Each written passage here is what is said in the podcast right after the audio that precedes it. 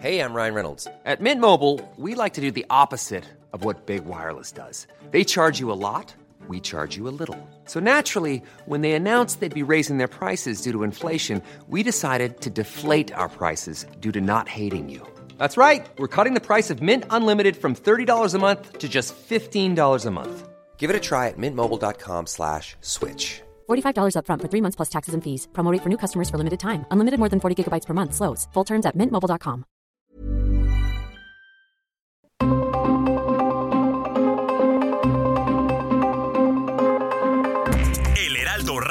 presenta Zona de Noticias con Manuel Zamacona. Zona de Noticias, el epicentro de la información.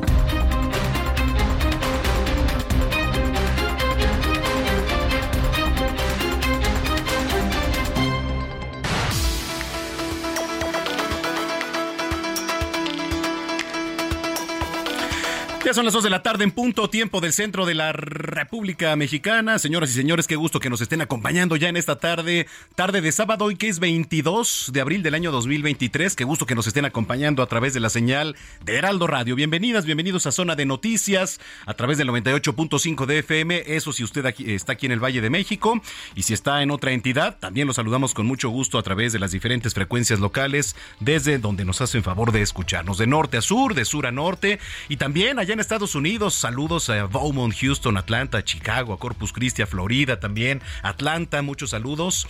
Eh, usted nos puede ver y escuchar allá en Estados Unidos a través de diferentes frecuencias locales y canales también a través de Now Media Televisión.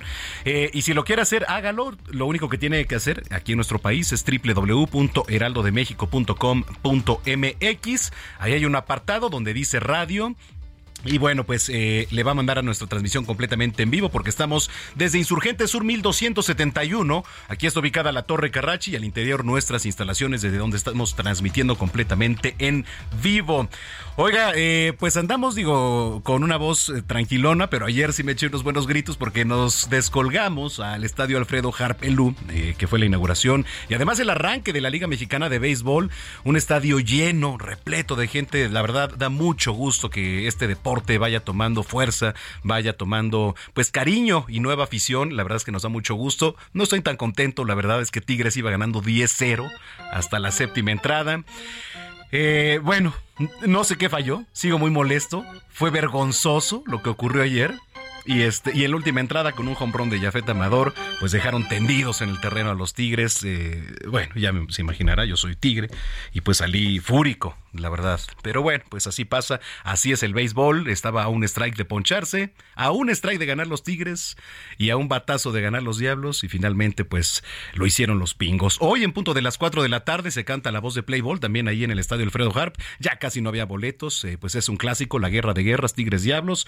Así que si tiene oportunidad, eh, todavía puede llegar al estadio y encuentra algunos boletos. Es muy familiar el ambiente, a pesar de ser un, un, clásico, nunca deja de haber ese respeto de por medio. Así que bueno, pues ya le estaré platicando un poco más adelante y lo tocaremos en los deportes. Así que tenemos un gran programa, como siempre, toda la coyuntura local, nacional, internacional, deportes, espectáculos, gastronomía. Aquí en cabina vamos a tener la voz de una sexóloga autorizada para platicar diversos temas y también nos va a visitar Mario Zulay, que el director de la Plaza de Toros México. También tocaremos diversos temas, la entrega de firmas también para eh, que se reactive la actividad taurina en nuestro país. Bueno, en específico aquí en la Plaza de Toros y eh, los conciertos que se vienen, por, eh, por cierto, ahí en este recinto, en el, en el coso de insurgentes. Bueno, pues sin más, yo lo invito a que nos siga en redes sociales, arroba Samacona al aire, le repito, arroba Samacona al aire. Cuando son las 2 de la tarde ya con cuatro minutos, vamos con lo más importante que se ha generado al momento.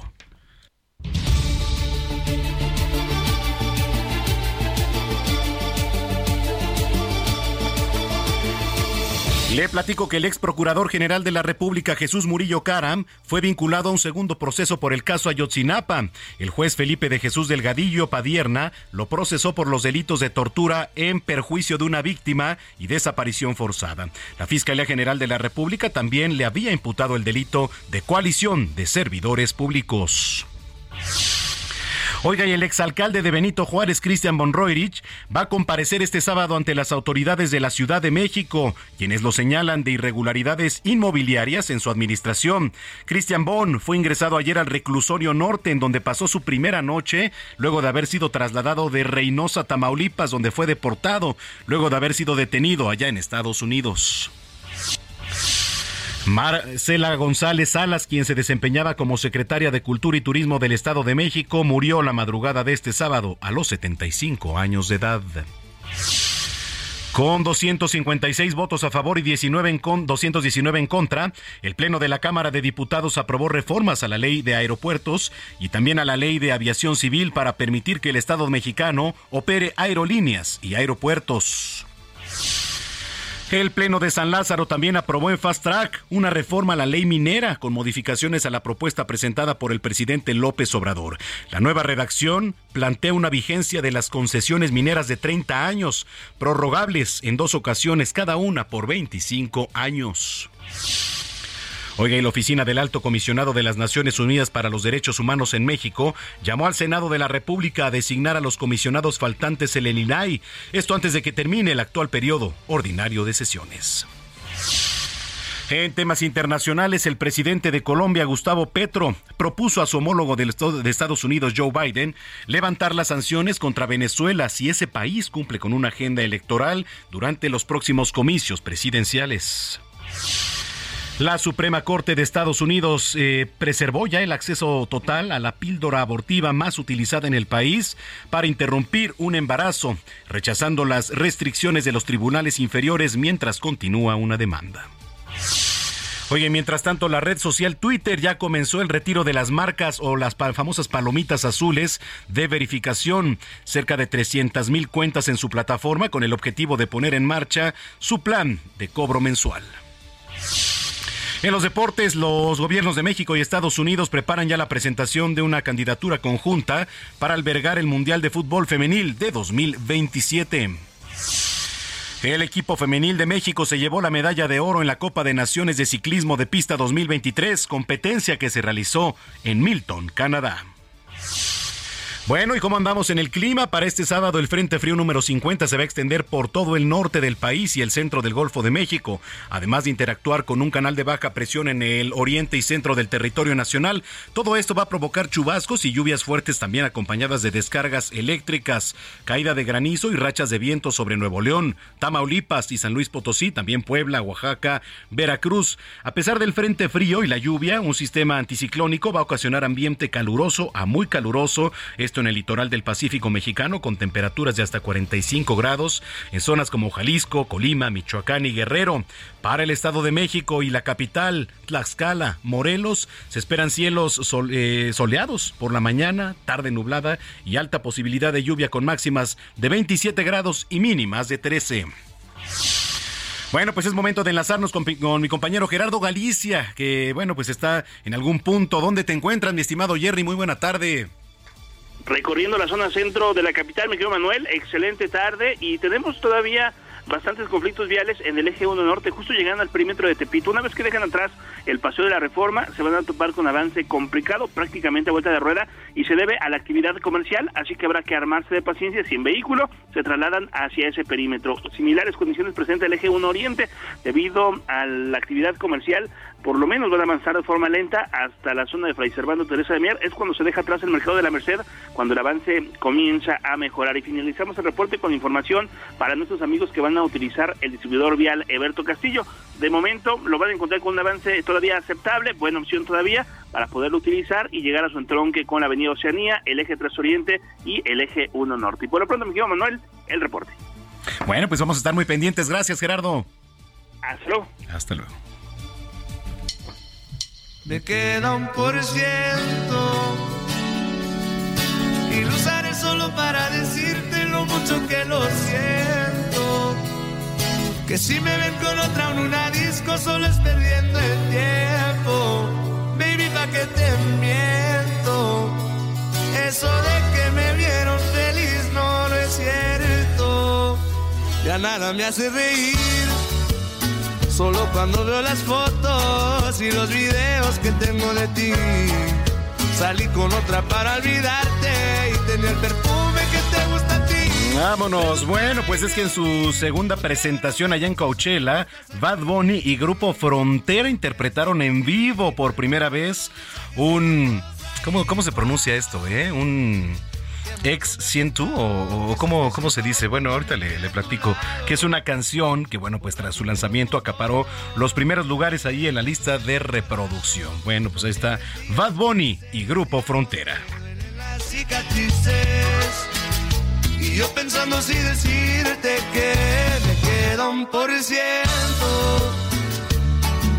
Y lo usaré solo para decirte lo mucho que lo siento.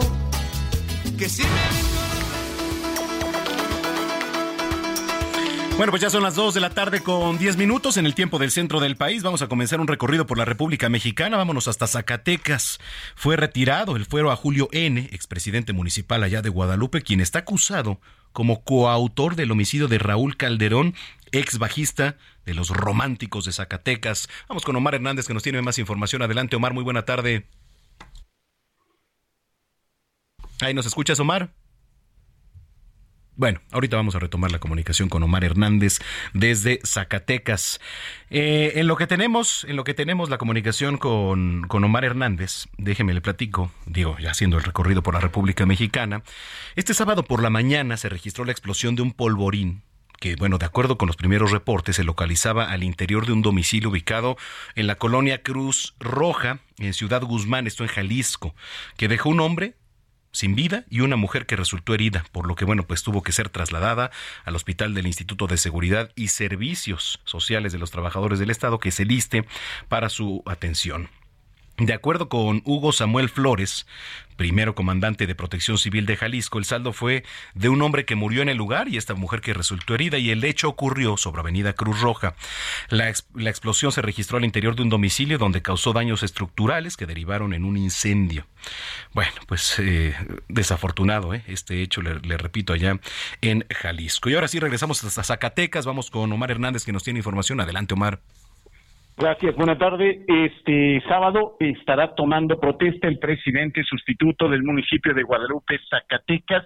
José Saldívar será el nuevo presidente municipal. Era el presidente sustituto de Julio César N. ¿Quién es Julio César N? Pues bueno, está acusado por la Fiscalía de Justicia del Estado de Zacatecas de ser coautor del homicidio de eh, Raúl Calderón Samaniego, ex integrante de la agrupación musical Los Románticos de Zacatecas, un asesinato que ocurrió el 31 de diciembre del 2022. Ayer, el día de ayer, los legisladores de la entidad le retiraron el fuero, pero también le retiraron de sus funciones, con lo cual quedó vacía la presidencia municipal de Zacatecas de su alcalde de Guadalupe, perdón, de, vecino a la capital de Zacatecas, y con esta situación ya dio paso para que la fiscalía pueda buscarlo, pero se vino un nuevo capítulo ya que el expresidente interpuso un amparo. Sin embargo, desde el Poder Judicial nos indican que al tratarse de un delito grave, la Fiscalía de Justicia sí podrá ejercer la detención ya una vez que lo ubiquen y también su esposa estaría relacionada como coautora de este homicidio. Así las cosas en el estado de Zacatecas una situación que ha simbrado a la sociedad porque, bueno, lo hemos reportado cotidianamente, la violencia que vive el Estado, ahora se suma esta sospecha que tendrá que probar la Fiscalía de un alcalde en funciones acusado de homicidio. Es el reporte. Qué barbaridad. Bueno, pues estamos pendientes. Gracias por la información, Omar. Estamos al pendiente. Buena tarde. Muy buena tarde. Le digo esto en Zacatecas. Y vámonos hasta Nuevo León. Eh, la tarde de ayer, un grupo de personas acompañaron a los papás de Devan y Escobar, exigiendo justicia ya al cumplirse un año de haber sido localizada sin vida. Vamos con Juan Teniente, que nos tiene más información. Adelante, Juan. Gusto saludarte. ¿Qué tal? Muy buenas tardes. Así es, como tú lo mencionas, el día de ayer alrededor de las dos y media inició esta manifestación de alrededor de unas 100 personas que acompañaron a los papás de Devan y Escobar Basaldúa, de Don Mario y Doña Dolores, quienes se reunieron en la explanada de los héroes frente al Palacio de Gobierno. De ahí, pues manifestaron su inconformidad con eh, los pocos avances que tiene la Fiscalía de Nuevo León y también la Fiscalía General de la República. De don Mario aseveró que saben quién es o que ya están cerca de los presuntos o el presunto feminicidio de presunto del feminicidio de su hija. De esta manera, don Mario encabezó esta marcha hasta la fiscalía, donde no lo recibieron, le cerraron la puerta, posteriormente acudieron a la Fiscalía de Feminicidios y ahí también le cerraron la puerta, no les, no les dieron acceso y no hubo quien los atendiera, por lo que eh, en este sitio, en la de Feminicidios, eh, realizaron algunas pintas, pegaron eh, imágenes de, de Devan y Escobar, y posteriormente se dirigieron al Motel Nueva Castilla, al municipio de Escobedo, en un trayecto con motocicletas y, eh, y un camión urbano que los llevó hasta ese lugar después de 40, de 40 minutos. Ahí don Mario aseveró que sí saben quién es el presunto responsable, pero tiene que evidenciarlo, como hizo para tumbar la verdad histórica de la Fiscalía de Nuevo León, que decía que era un accidente la muerte de Devani y que en base a su peritaje y en base a lo de la Fiscalía General de la República, pues se confirmó y se catalogó como feminicidio. Y también solicitó que se investigue la Fiscalía ya que hay más de 20 años de corrupción y que esta corrupción ha llevado a que no se esclarezca la mayoría de los homicidios, feminicidios, desapariciones y secuestros en la entidad. Así fue como don Mario eh, terminó esta manifestación con una misa en la iglesia San Juan de los Lagos del municipio de San Nicolás y posteriormente se retiró y el día de hoy se encuentra en el municipio de Galeana donde mañana realizarán una misa y eh, estarán un momento en la eh, en el panteón en, la, donde está sepultada su hija Devani Escobar. Así fue como se cumplió un año y exige al presidente de la República también que eh, lo reciba nuevamente para que solicite él intervenga de esta manera para resolver este caso o mínimo que les den avances, porque a un año no hay ningún detenido, no hay ningún sospechoso, solamente dos personas por falsedad de información a una autoridad que están siendo vinculadas en este proceso. De ahí fuera, esto sigue igual como hace un año. Híjole, bueno, pues vamos a darle seguimiento. Te agradezco la información, Juan. Muy buenas tardes. Muy buenas tardes, Juan Teniente. Esto en Nuevo León. Vámonos hasta Nayarit. Karina Cancino, adelante.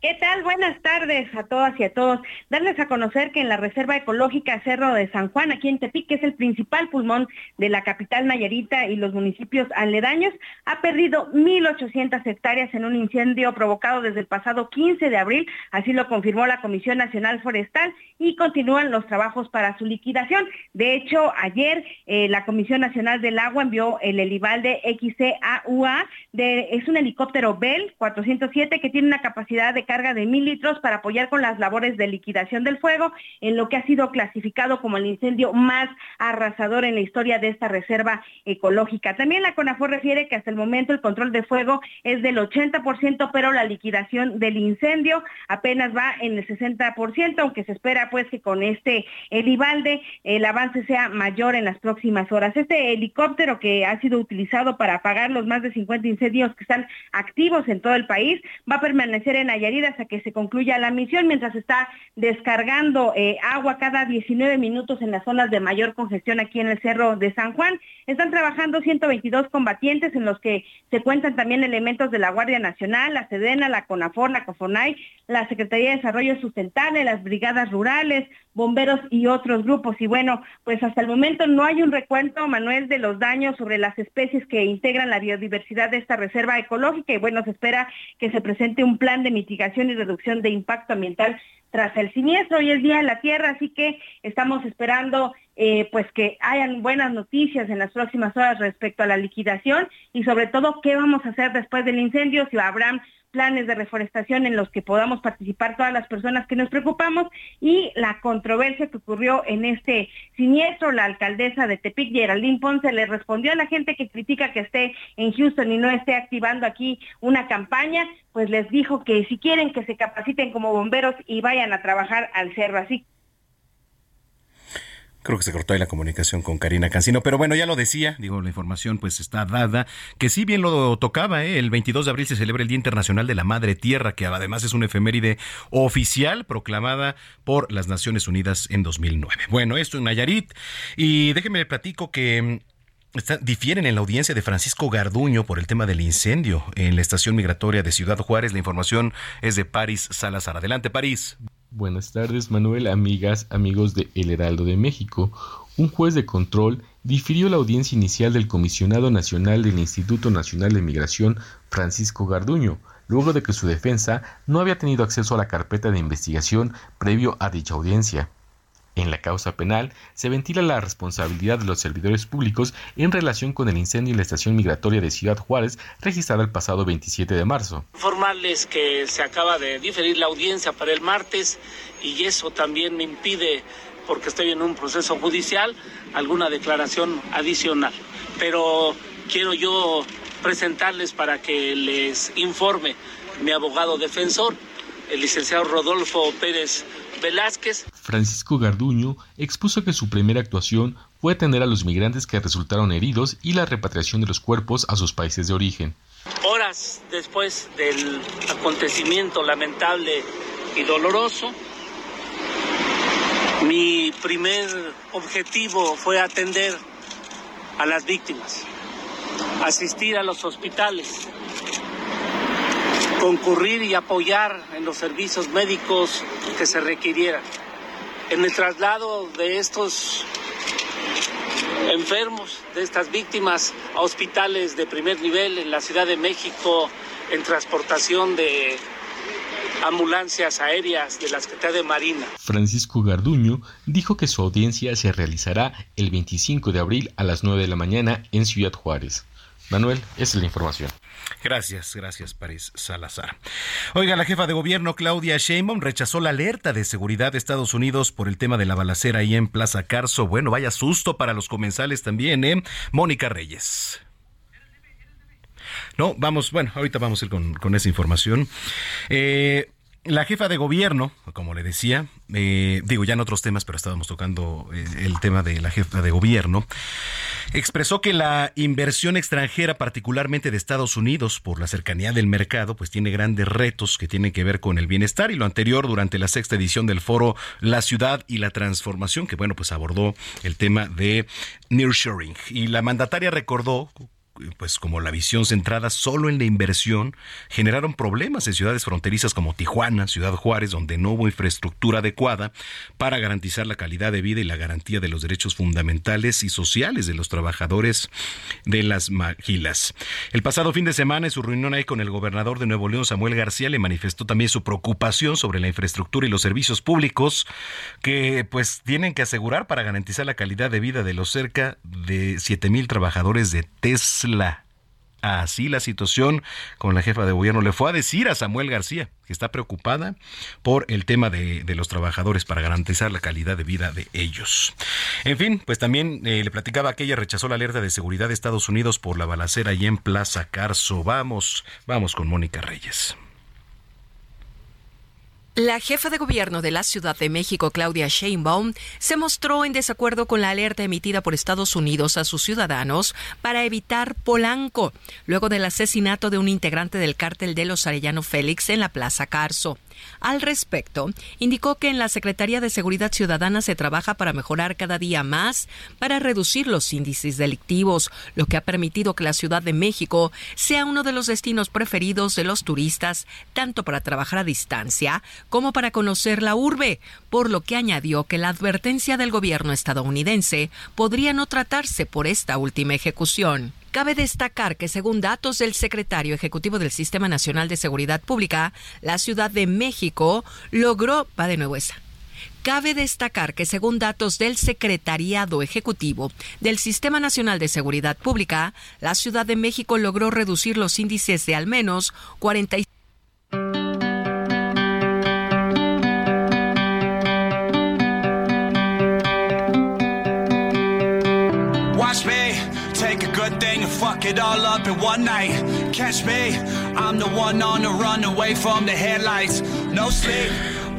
Bueno, eh, ya le platicaba que el 22 de abril se celebra el Día Internacional de la Madre Tierra, una efeméride oficial proclamada por las Naciones Unidas en 2009.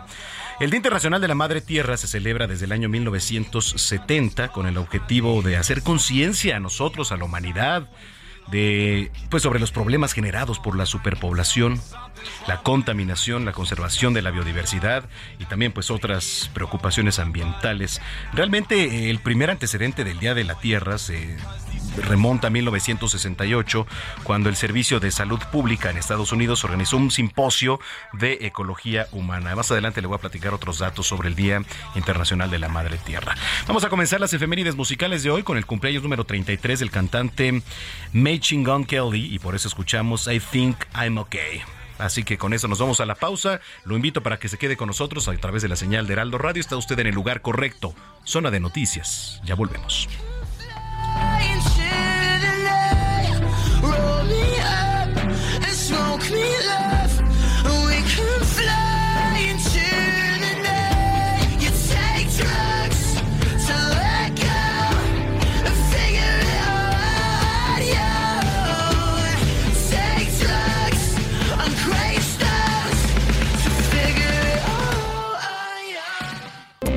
Vamos a una pausa y regresamos con Manuel Zamacona a Zona de Noticias.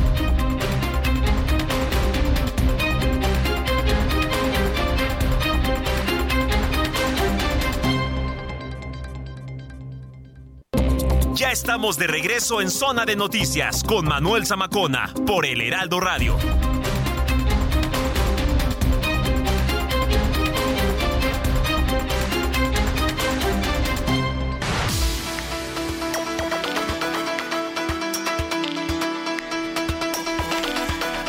Son las 2 de la tarde ya con 30 minutos en el tiempo del centro del país. Muchísimas gracias por continuar con nosotros aquí a través de la señal de Heraldo Radio. Si es que ya estaba en sintonía, si lo acaba de hacer, sea usted bienvenida, bienvenido a este espacio, a la mejor revista informativa del fin de semana y escríbanos por favor, arroba Samacona al aire. Bueno, pues a ver, en materia de seguridad se eh, salieron bastantes temas eh, durante esta semana. Eh, de lo más importante, de lo más destacado, ocho votos a favor, tres en contra, el Pleno de la Suprema Corte de Justicia de la Nación declaró inconstitucional esta adscripción de la Guardia Nacional a la Secretaría de la Defensa Nacional, por cierto, avalado el año pasado. Y me da mucho gusto saludar, como siempre, en la línea telefónica a Víctor Hernández, profesor investigador de Seguridad Nacional de la Facultad de Derecho de la Universidad Panamericana. ¿Cómo estás, Víctor? Qué gusto saludarte. Manuel, buenas tardes, gracias por la invitación. Al contrario, bueno, pues vamos a tocar primero este tema que tiene que ver con, con la Suprema Corte. ¿Cómo lo ves desde tu experiencia? Eh, desde una perspectiva jurídica es un día histórico porque por primera vez eh, después de la presidencia de Arturo Saldívar, la Suprema Corte le pone un freno a toda la legislación que el presidente estuvo articulando a base de decretos y a base de reformas para eh, consolidar la militarización de la seguridad pública en México. Digamos, desde esa perspectiva legal, jurídica, eh, pues sí que marca un precedente muy importante, pero es una victoria limitada porque en el terreno operativo es algo que hemos denunciado muchas veces. La Guardia Nacional sigue siendo una extensión de la Sedena, 80% del personal que integra la Guardia Nacional es personal militar.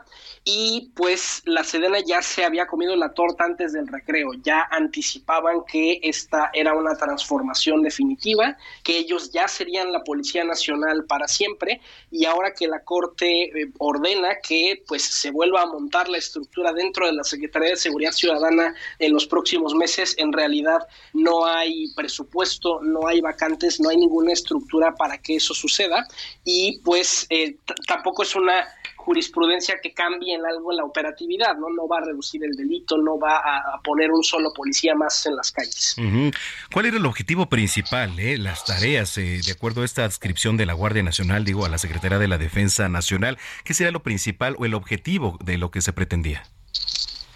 Eh, lo que se pretendía era consolidar un marco jurídico que estaba hecho con alfileres eh, a base de la simulación que era la Guardia Nacional, que era pues nada más repintar patrullas y cambiar uniformes haciendo parecer que había nuevos policías cuando en realidad, de hecho, en, números totales tenemos menos personal federal que el que entregó el presidente Enrique Peña. sobre todo esta reforma lo que trataba de lograr era darle solidez al decreto de mayo de 2020, el que fue llamado el Acuerdo de Militarización de la Seguridad Pública, que pues era un decreto ahí eh, con, de dudosa constitucionalidad que le daba algunos pedazos de las atribuciones de la Guardia Nacional a los militares. Em, eso se, termina de corregir con la reforma, que claro, era evidente que contradice el artículo 129 constitucional que dice que en tiempos de paz los militares no pueden hacer eh, labores de policía. Eh, una disposición que incluso contraviene también el propio reglamento general de deberes militares. O sea, es algo, es un candado que incluso la propia familia revolucionaria, los propios militares que triunfaron en la Revolución Mexicana ya habían dejado previsto, ¿no? Porque pues eh, el ejército no está diseñado para lidiar con ciudadanía, para hacer investigaciones penales, eso lo hace la policía ordinaria. El ejército está pues para ocupar un territorio, para destruir objetivos y por eso un ejército tiene artillería, tiene aeronaves de combate, mientras que una policía pues tiene otro tipo de equipamiento, ¿no? Tiene vehículos, eh, policía porta gas pimienta, digamos, es completamente la filosofía institucional, es completamente diferente entre ambas corporaciones. Correcto, eso, eso por una parte que fue de, lo más destacado, ¿no? El, este, pues echar para atrás todo, todo esto al presidente Andrés Manuel López Obrador. Oye, y me llamó mucho la atención, eh, da a conocer este medio estadounidense de Washington Post, eh, que algunos militares de Estados Unidos evaluaron las implicaciones pues, de que el ejército mexicano asumiera, digamos, la supervisión y el control de la aviación civil. Le digo, esto lo revela un documento de la más reciente filtración del Pentágono, ¿no? Entonces, ¿qué, implicaciones tendría y, cómo lo visualizas? Bueno, lo, que revelan los documentos filtrados en particular son las tensiones en entre eh, Sedena y Semar en torno a la militarización, porque la militarización ha ocurrido de forma desigual. Los consentidos del presidente López Obrador no son los marinos, no son los pilotos de la Fuerza Aérea, son específicamente los militares del ejército. Ellos son quienes han recibido la amplísima mayoría de las atribuciones de las vacantes del presupuesto de egresos de la federación, em, de incluso del foro público. Y en ese sentido, lo que revelaron las filtraciones fue que el secretario de Marina aparentemente había dado la orden de reducir la cooperación al mínimo con la Secretaría de la Defensa, que, esto es grave, ¿no? A ver, digamos, es normal que las dependencias de seguridad compitan entre sí. Eso siempre es una realidad, en general, entre cualquier burocracia gubernamental, y es algo que hasta cierto punto es sano, ¿no? En, la medida en que compites por tener el favor, el favor del presidente o tener mejores resultados, eh, pues eso te reditúa más influencia, más presupuesto para el próximo año.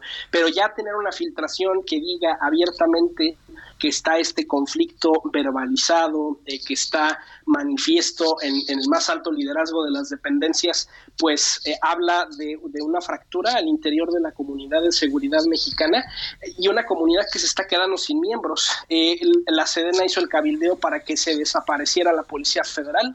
el, el CISEN, ahora Centro Nacional de Inteligencia, está al mando de un militar. es decir, nos estamos quedando sin este amplio ecosistema que era el sistema de seguridad nacional mexicano y pues los militares pensaban que iban a poderse quedar con todo el pastel, pero se encontraron con dos frenos. Uno, la Marina, que por esa razón es una secretaría aparte porque aspira a tener autonomía operativa del ejército de tierra. Y número dos, con ahora este revés de la Suprema Corte, porque la, la Corte ahora establece muy claro si tiene que existir en México una policía civil.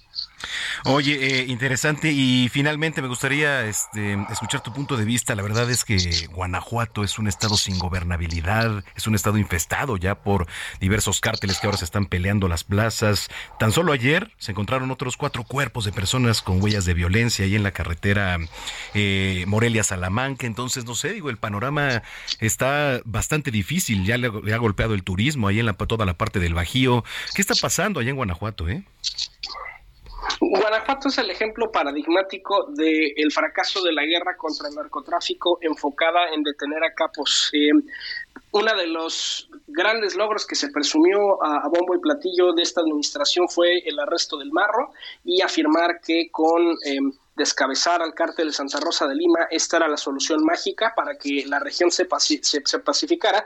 Y lo que ocurrió, como era previsible, es que eh, habiendo debilitado el cártel Santa Rosa de Lima, lo que hay es una lucha territorial entre el cártel de Sinaloa y el cártel Jalisco Nueva Generación, digamos, fue, fue como quitar una barricada, un, espacio de colchón entre ambos cárteles para que se empiecen a enfrentar directamente. Eh, y también tiene mucho que ver con lo que estamos viendo en Zacatecas. Al final eh, es, es, por pura fuerza de gravedad que estas, estas dos organizaciones empiezan a chocar en cada frente donde les es posible y donde no hay espacios intermedios de resistencia.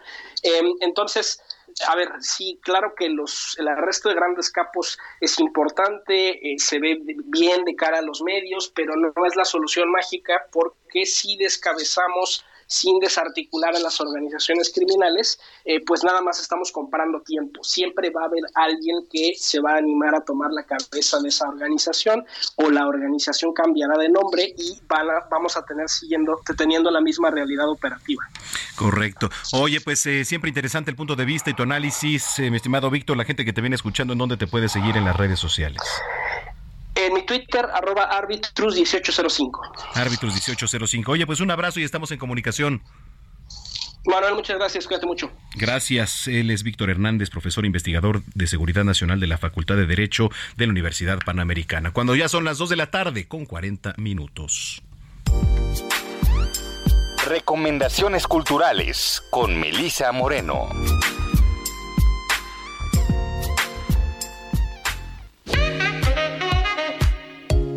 Bienvenidos a la Agenda Cultural del Heraldo de México.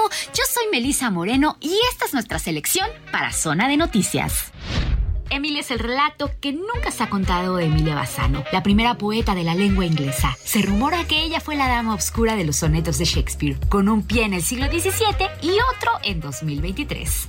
Emilia narra de una forma atrevida y divertida la historia de miles de mujeres a través de los tiempos. Se trata de una obra universal, actual y más relevante que nunca. Por otro lado, el elenco está conformado por mujeres de todas las edades procedentes de distintos entornos actorales o étnicos, artistas interdisciplinarias y con capacidades diferentes. Emilia incita al público a romper con los estereotipos de representación, mostrando y celebrando un universo femenino diverso tal y como es el mundo real. La obra de teatro Emilia se presenta en el Helénico hasta el 21 de mayo, los jueves y viernes a las 8 de la noche, los sábados a las 7 y los domingos a las 6 de la tarde.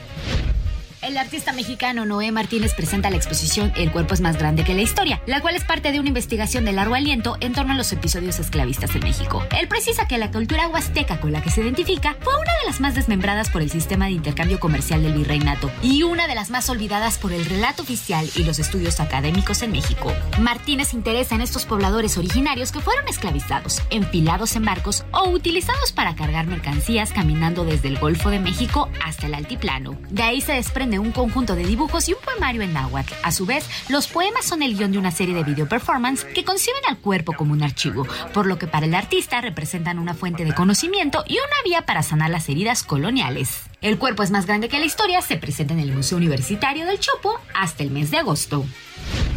Esta fue la agenda cultural de esta semana. Yo soy Melisa Moreno y me encuentras en arroba melisototota. Nos escuchamos la siguiente.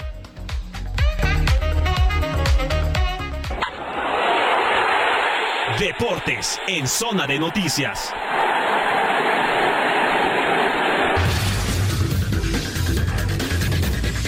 Bueno, pues vámonos rápidamente a los deportes con mi estimado Adrián Caloca. Mister, ¿cómo andas?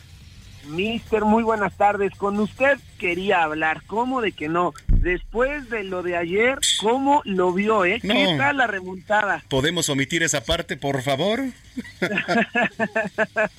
inició la temporada de la Liga Mexicana de Béisbol en el Estadio Artelú. Bueno, inició el jueves, ¿no? Como tal, siendo lo preciso con, con los campeones, con los Leones de, de Yucatán, que jugaron frente a los Bravos de León los campeones se impusieron 8 a 4 y bueno, ayer lo que le comentaba a mi querido Mister, de verdad, nada más para la gente. No voy a, me voy a dar el permiso pequeño, aunque me censuren el próximo sábado. Ah, no, pero nada más de, informar qué fue lo que sucedió, porque la verdad es que sí fue un suceso histórico rápido, nada más. 10-0, 10-0 de, de los Tigres en la séptima entrada y de repente se nos vino la remontada.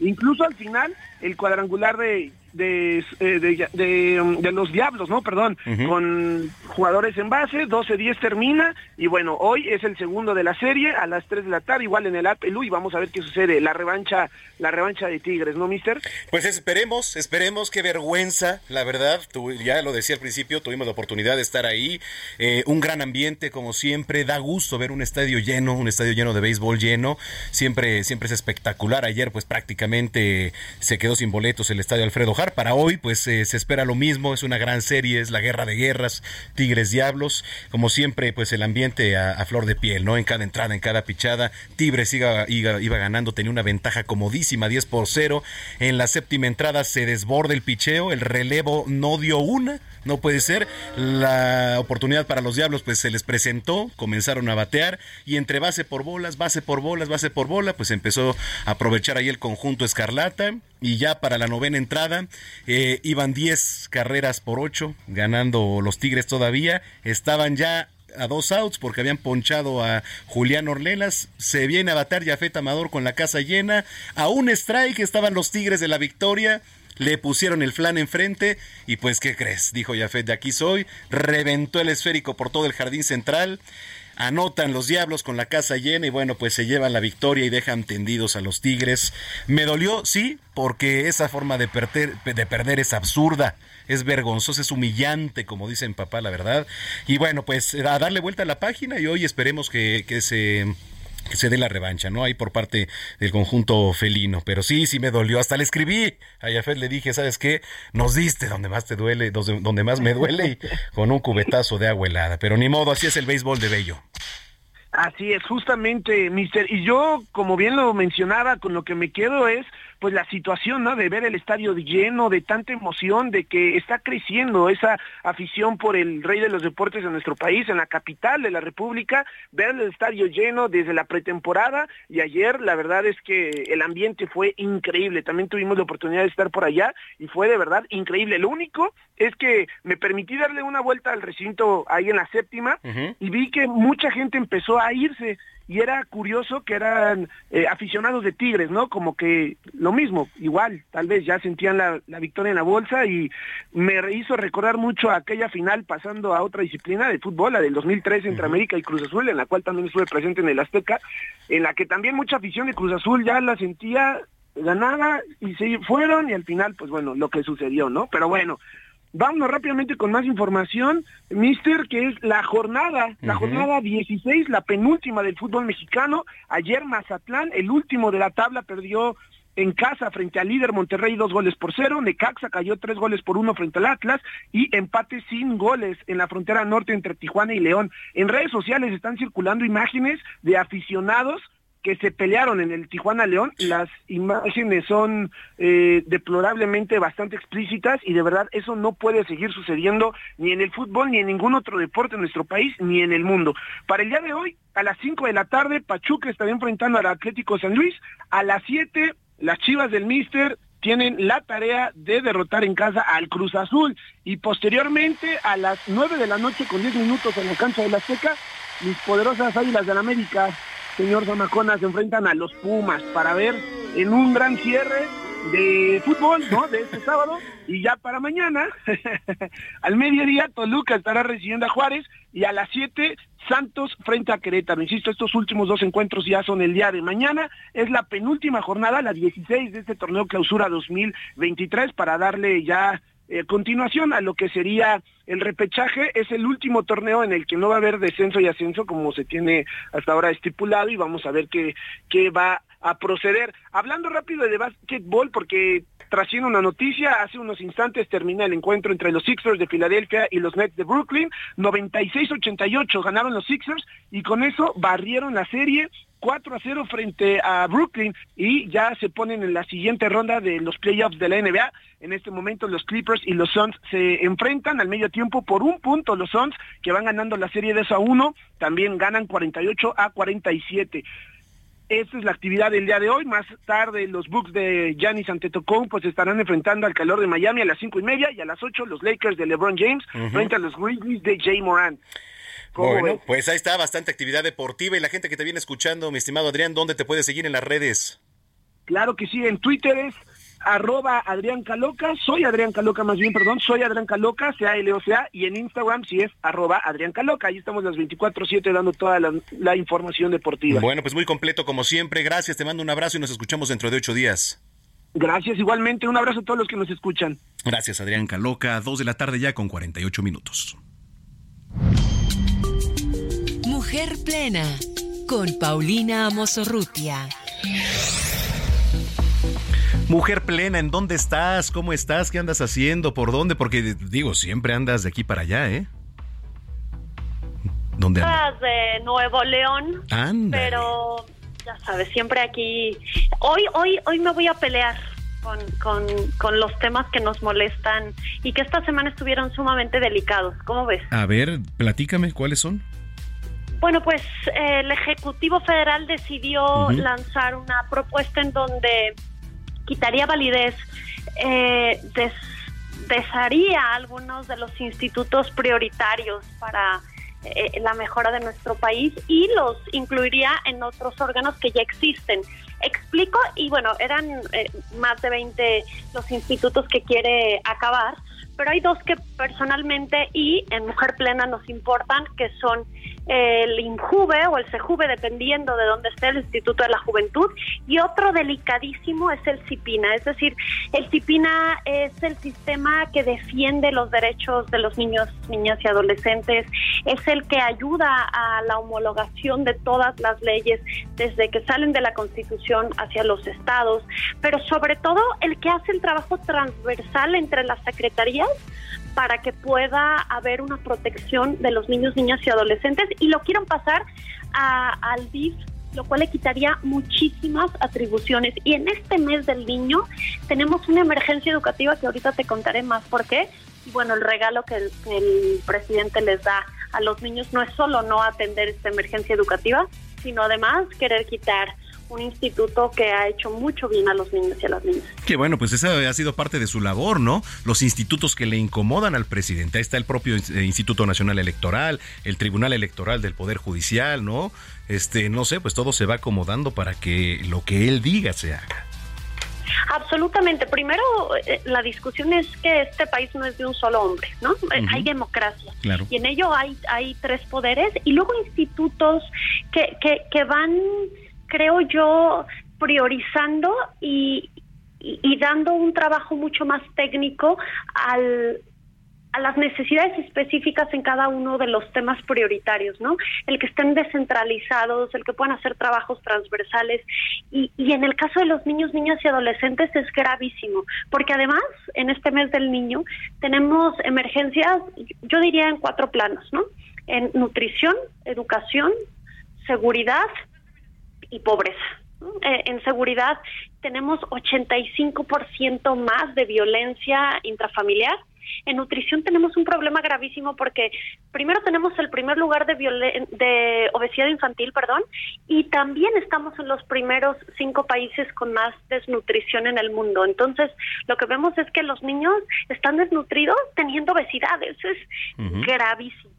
Y luego en el tema de seguridad, en el tema de violencia y además en, la te- en el tema que siempre platicamos de violencia sexual y de pornografía, donde tenemos en esos dos, estamos en los tres primeros lugares. Entonces, el tema está delicado para los niños y desgraciadamente el presidente, acabando con estos institutos que realmente hacen un trabajo profesional, técnico, pues reduce la importancia de cuidar de los niños. ¿Será porque no votan? ¿No crees, Manuel? Sí, sí, sí, sí, efectivamente. Oye, eh, ¿qué comenzar a hacer para que todo esto cambie, eh?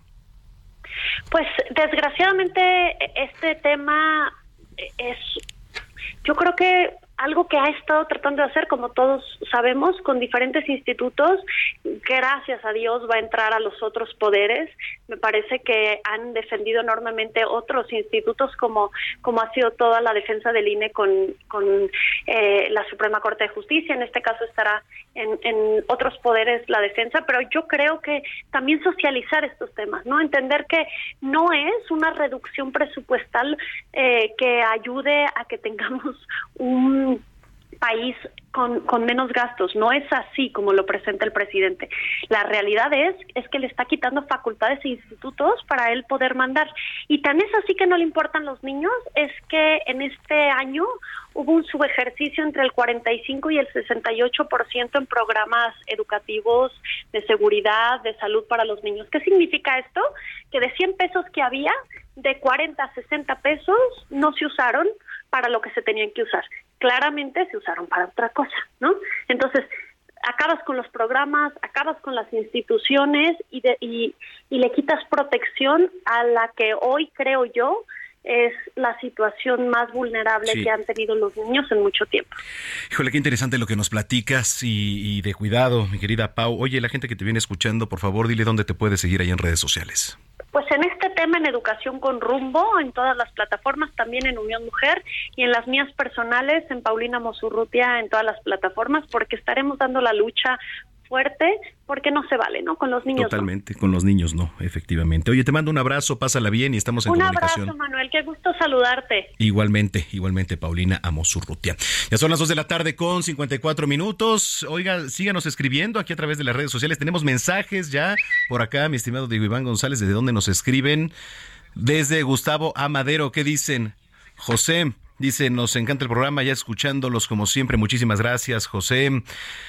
Nos escribe Beatriz por acá, desde la alcaldía de Iztapalapa. Saludos a Iztapalapa de Iztapalapa para el mundo. Que cuando vamos a regalar boletos para las luchas. Ah, pronto, ya nos van a volver a mandar. Ya, ya hablé con Armando Padilla para que nos mande. Y también, por cierto, nos vienen escuchando Alexa, nos viene escuchando la señora Vicky, Mateo y Pedro también nos viene escuchando. Así que muchos saludos para ellos en el camino. Y gracias a ustedes, escríbanos arroba Samacón al aire. Está usted en el lugar correcto, que es Zona de Noticias. Volvemos. Vamos a una pausa y regresamos con Manuel Zamacona a Zona de Noticias.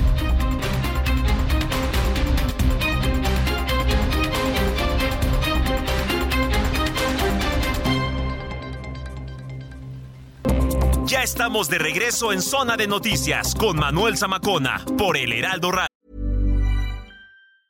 Hey, it's Ryan Reynolds and I'm here with Keith, co-star of my upcoming film If, only in theaters May 17th. Do you want to tell people the big news?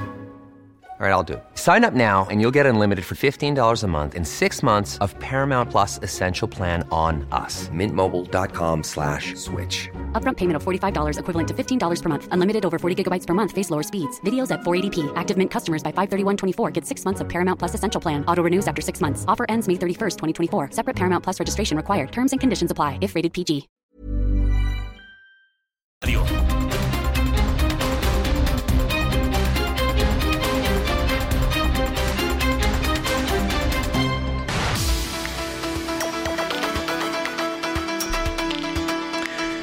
Las 3 de la tarde en punto ya, en el tiempo del centro del país. Muchísimas gracias por continuar con nosotros. Si es que ya estaba en sintonía, si lo acaba de, de, hacerse usted, bienvenida, bienvenido a este espacio de noticias. Está usted a través de la señal de Heraldo Radio. Aquí en el Valle de México es el 98.5 de FM y también a través de las diferentes eh, frecuencias desde donde nos escucha a lo largo y ancho de la República Mexicana. También allá en Estados Unidos. Gracias. Hoy es 22 de abril del año 2023. Una tarde que comienza a encapotarse en muchos lados, entonces, va a llover. pues bueno, y va a llover. Gina Monroy, sí. ¿cómo estás? Muy bien, buenas tardes. ¿Cómo estás, Manuel?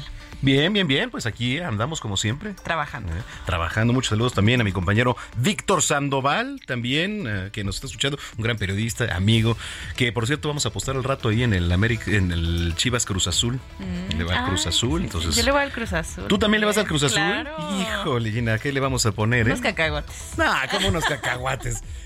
No, no inventes un Six, algo que valga, ¿no? Bueno, va un Six. ¿Te parece muy bien? Sí, me parece bien. Bueno, me parece excelente. Que por cierto, oiga, cada 22 de abril se celebra el Día Mundial de las Tiendas de Discos o Record Store Day. ¿no? Record Store Day. Y durante esta jornada, pues muchos de los coleccionistas, los amantes de la buena música, se hacen grandes filas ahí frente a las arcaicas ya tiendas de música. La más reciente aquí era Mix Up, ¿te acuerdas? No sé si todavía existen. Sí, sí, sí existen, ¿no? Ahora los CDs ya casi no se venden. Pero... Pero venden otras cosas. Sí.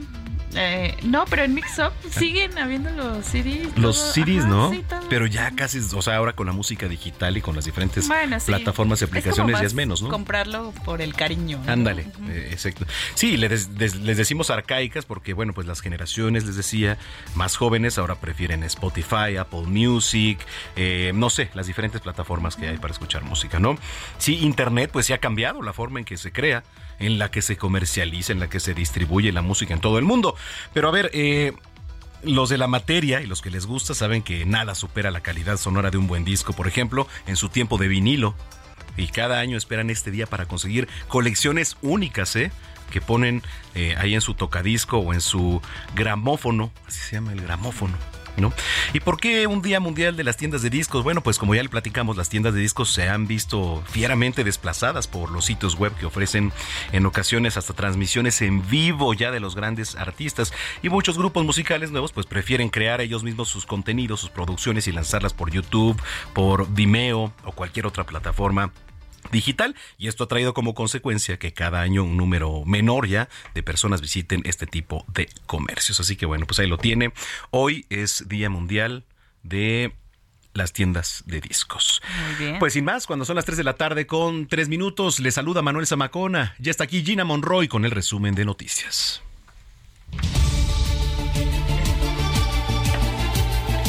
El ministro de la Suprema Corte de Justicia, Juan Luis González Alcántara, explicó que la sentencia que anula la transferencia de la Guardia Nacional a la Secretaría de la Defensa Nacional surtirá efectos a partir del 1 de enero de 2024. Las autoridades de Ciudad Juárez, Chihuahua, clausuraron un hotel abandonado que había sido invadido por alrededor de 150 migrantes indocumentados ante el riesgo de que se registre un incendio en ese lugar. Iván Archivando Guzmán Salazar, líder de la facción de los Chapitos del cártel de Sinaloa, fue incluido en la lista de los 10 fugitivos más buscados por la Administración para el Control de Drogas. El joven Maximiliano Corrales García, de 26 años, miembro de la compañía de danza sinaloense, que había sido reportado como desaparecido, fue hallado en aguas del río de Culiacán a la altura del parque acuático. En noticias internacionales, el presidente de Chile, Gabriel Boric, presentó su proyecto de política nacional para la explotación del litio, el cual se basa en una alianza con el sector privado para la extracción de ese mineral. En un video, el presidente de Argentina, Alberto Fernández, dio a conocer que tomó la decisión de no presentarse a la reelección en los próximos comicios generales de octubre. Dame tiempo, que no estoy momento. Pero yo mejoro de a poquitos, sí. Hoy estoy down, pero yo sé que mañana será más bonito, diferente, otra vez. En la ciudad de Las Vegas se llevó a cabo la entrega de los Latin American Music Awards 2023. La colombiana Carol G fue la gran ganadora de la noche con ocho galardones, incluyendo Artista del Año. Bad Bunny ganó el álbum del año, mientras que la mejor colaboración fue Mami de Carol G y Becky G. corazón. Hoy salgo para mar a aprovechar que hay sol. Está bien no sentirse bien, es normal, no es delito. Y mañana será más bonito. Salud, porque tengo a mis padres bien y a mis hermanitas también. Hoy Gastrolab, pasión por la cocina, con Paulina Abascal.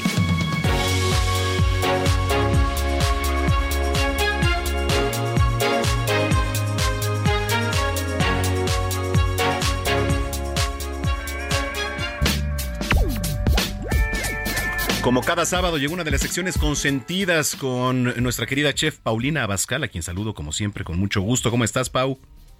¿Cómo estás, Manuel? Me da muchísimo gusto saludarte a ti y a todos los que amablemente nos escuchan este sabadito. Igualmente, pues yo estoy listo aquí con el recetario y con la pluma. Me parece perfecto. Pues mira, eh, hace unos días publiqué una receta de tiramisú de matcha Ujú. y la verdad es que recibí tantos comentarios que lo quiero compartir con todos ustedes. Me parece excelente. Entonces vamos a, a probar A ver, ¿con qué y comenzamos? a empezar con todos los ingredientes. Ok. Estamos listos. Perfecto. Mira, lo primero que vas a tener es, son 8 cucharadas de polvo de matcha, Ujú. 3 tres yemas, Ajá. 70 gramos de azúcar, Ajá. Una cucharadita de azúcar, una cucharada de extracto de vainilla, Ajá. un paquete de soleta. Estas soletas son las galletas muy tipo italiano, que también se le conocen en México como lenguas de gato. Se las encuentras también en cualquier panadería o en el súper. Ok. ujú, 290 gramos de queso crema, Ajá. 350 gramos de crema batida Ajá. y 100 mililitros de agua caliente. Ok. Entonces, lo primero que haces, Manuel, es poner el agua caliente en un tazoncito y ahí vas a poner el polvo de matcha. Hay que recordar que el polvo de matcha es este té verde, que es considerado un superfood y que además está de, de, de moda a, a todo lo que da, en los postres, en las bebidas y demás. Claro. Entonces ponemos el agua caliente en un tazón y agregamos el polvo de matcha. Exacto. Entonces, ya que lo fundiste por completo, vas a agregar la leche Ajá. Y entonces, por otro lado, vas a colocar en tu eh, estufa un baño María con las yemas y el azúcar. Ok. Vas a empezar a batir esas yemas con el azúcar hasta que se queden bien esponjaditas y pálidas. Hasta que estén esponjadas. Esponjadas y pálidas. Esto te va a dar la idea de que ya tu yema está bien cocida, ya no te vas a ver a huevo ni tampoco corres el riesgo de que te vayas a enfermar. Claro. Correcto. Y entonces vas a empezar en un refractario a colocar una capa de soleta y les vas a chorrear el matcha que preparamos Eh, una capa de, ¿cómo se llaman? Soleta. De la soleta Ujú, y una capa de ese saballón mezclado con el queso crema Eh, y la crema batida. crema y la crema batida. Ok. Luego pones otra capa de soleta, la vuelves a mojar por completo con el matcha Otra capa de soleta, ajá. y luego otra capa de tu queso crema que tiene la crema Ujú. y el queso, ah bueno, el queso crema y la crema. Y así vas a ir haciendo todas tus capitas hasta que termines llenando tu refractario. Ok. Y al final espolvoreas con un poco más de matcha por encima. Ok. Espolvoreamos con matcha. Y lo llevas al refrigerador. Ajá. Y ahí está tu tiramisú de matcha. Oye, qué rico. A ver, vamos a ver si, si nos quedó bien porque suena delicioso este tiramisú de matcha. Señoras y señores, allí en casa, si usted nos viene escuchando también en el automóvil, ponga mucha atención para que ponga manos a la obra y allí en la cocina. Se necesitan como ingredientes 8 cucharadas de polvo de matcha, 3 yemas, 70 gramos de azúcar, una cucharadita de azúcar, una cucharada de extracto de vainilla, eh, un paquete de soleta o estas famosas lenguas de gato, Faltó 290... la leche. Ah, la- Te faltó la leche. Sí, sí. Medio litro de leche. Ah, sí, faltó aquí medio litro de leche, correcto. Medio litro de leche, eh, un paquete de soleta o estas lenguas de gato, 290 gramos de queso crema, 350 gramos de crema batida y 100 mililitros de agua caliente. Bueno, vamos a poner justamente el agua caliente eh, en un tazón y agregar el polvo de matcha y lo vamos a fundir. Después vamos a agregar la leche y lo colocamos en la estufa a baño María con las yemas y el azúcar. Lo anterior lo vamos a batir hasta que estén bien esponjadas y pálidas. Bueno, pues en un refractario vamos a colocar una capa de la soleta, y una capa de queso crema y la crema batida. Entonces vamos a poner otra capa de soletra y otra capa de queso crema y así vamos a estar haciendo este juego hasta que se llene nuestro refractario. Al final lo vamos a espolvorear con matcha y después lo vamos a llevar todo esto al refrigerador para que obtengamos este delicioso postre que es un tiramisú de matcha. ¿Cómo lo escuchaste? Manuel. Sí. De verdad les va a encantar a todos, ¿eh? Oye, qué rico, qué rico, mi querida Pau. Y la gente que te viene escuchando aquí, eh, ¿dónde te puede seguir en redes sociales y además también ver en televisión? eh? Sí, claro, por supuesto recuerden que lunes, miércoles y viernes a las 11 de la mañana estamos al estilo de Paulina Bascal por el Heraldo Televisión. También martes y jueves en GastroLab, igualmente en el Heraldo Televisión y me pueden encontrar en todas mis redes sociales como Paulina Bascal, el de la palomita azul, que por favor no acepten imitación. Claro, siempre, siempre es importante recordarlo. Bueno, pues eh, muchísimas gracias, te mando un abrazo, Pau, buena jornada y estamos en contacto. Igualmente, muchas gracias, Manuel. Gracias, gracias, Bye. Paulina Bascal. Cuando son las 3 de la tarde ya con 13 minutos.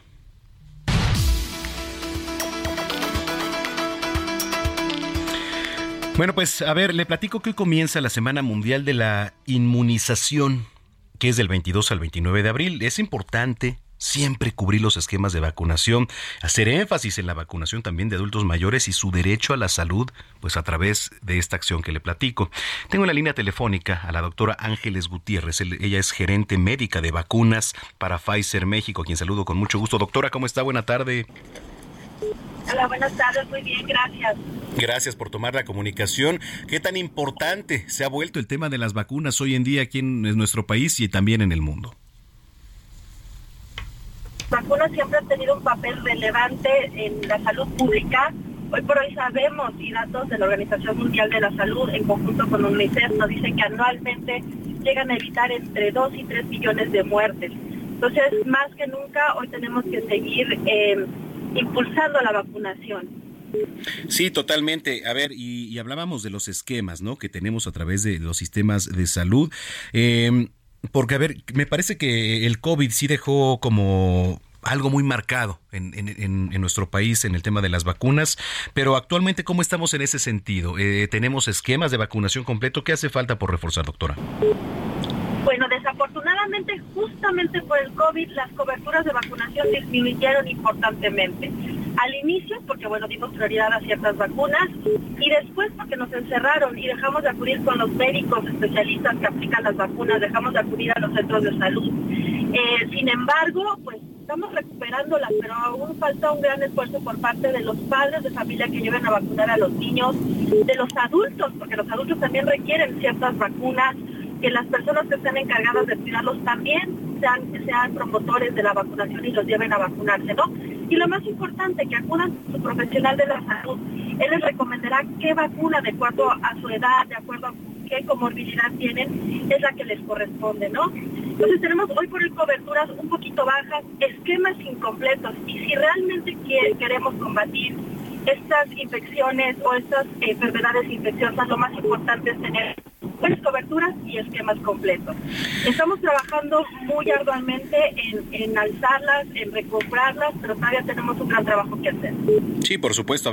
Y también teniendo en cuenta que en nuestro país enfermedades infecciosas, por ejemplo la neumonía, que sigue siendo una de las principales causas de muerte en las personas adultas mayores, ¿no? Por ejemplo, para los adultos de 65 años y más, representa la sexta causa de mortalidad y de ahí viene derivado el tema de, de las vacunas. Pero también no nada más en los adultos mayores, sino en los niños hay que fomentar esta cultura y también que tenemos acceso a este servicio público.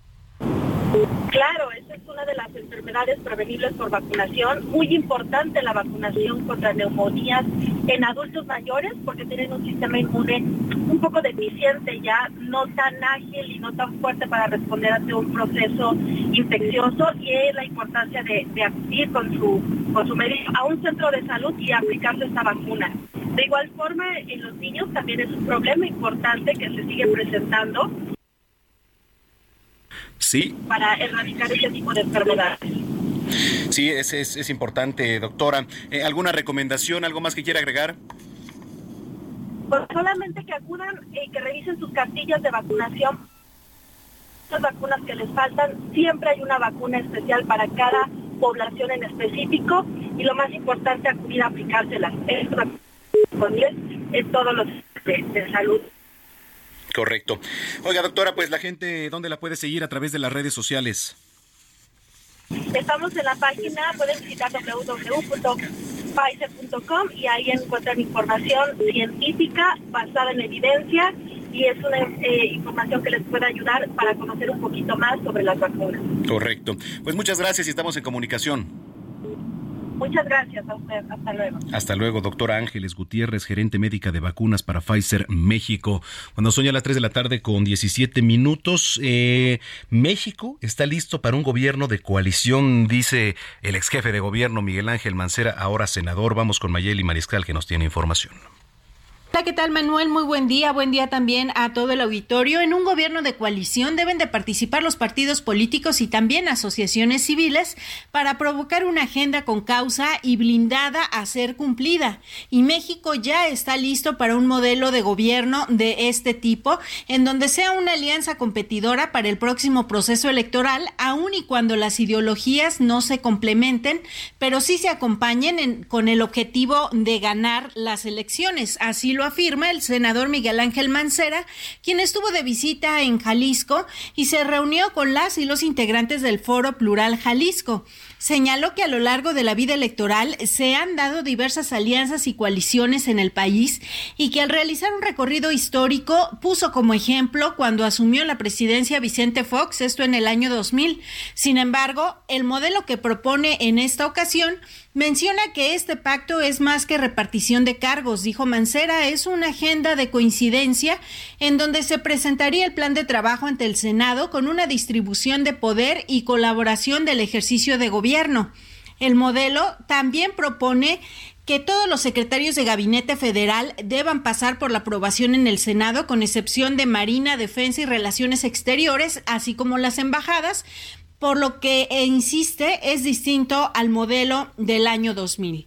Por su parte, Salvador Cosío, el líder integrante del Foro Plural Jalisco, insistió que esta propuesta debe ser cristalizada lo antes posible y que se quite el estigma de que las elecciones ya están resueltas para que así se incentive la participación ciudadana, incluida la de los jóvenes, y que esta propuesta de agenda también comience ya a cristalizarse. Desde Guadalajara esa es la información. Excelente fin de semana para todos. Gracias a Mayeli Mariscal.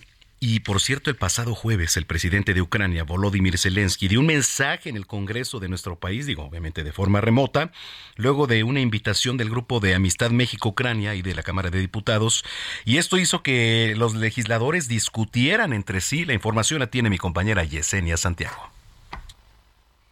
Los ucranianos y los mexicanos duelen de modo igual cuando vemos que se quitan las vidas inocentes se quitan por la violencia cruel, ahí donde podría reinar una paz verdadera. El presidente de Ucrania, Volodymyr Zelensky, habló ante las y los congresistas mexicanos sobre la necesidad de que México ejerza su liderazgo en Latinoamérica en pro de la paz y el fin de la guerra. México defiende la coexistencia pacífica de los pueblos y aspira a la estabilidad para cada nación.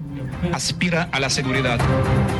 Resaltó la importancia de que vote a favor de los derechos humanos en la Asamblea General de las Naciones Unidas. Además, reprochó la hipocresía de otros países que condenan a Ucrania sin conocer su situación. Hay también algunos líderes que no han visitado Ucrania ni una sola vez y que no han visto lo que trajo acá la agresión rusa y por qué es importante defender la vida.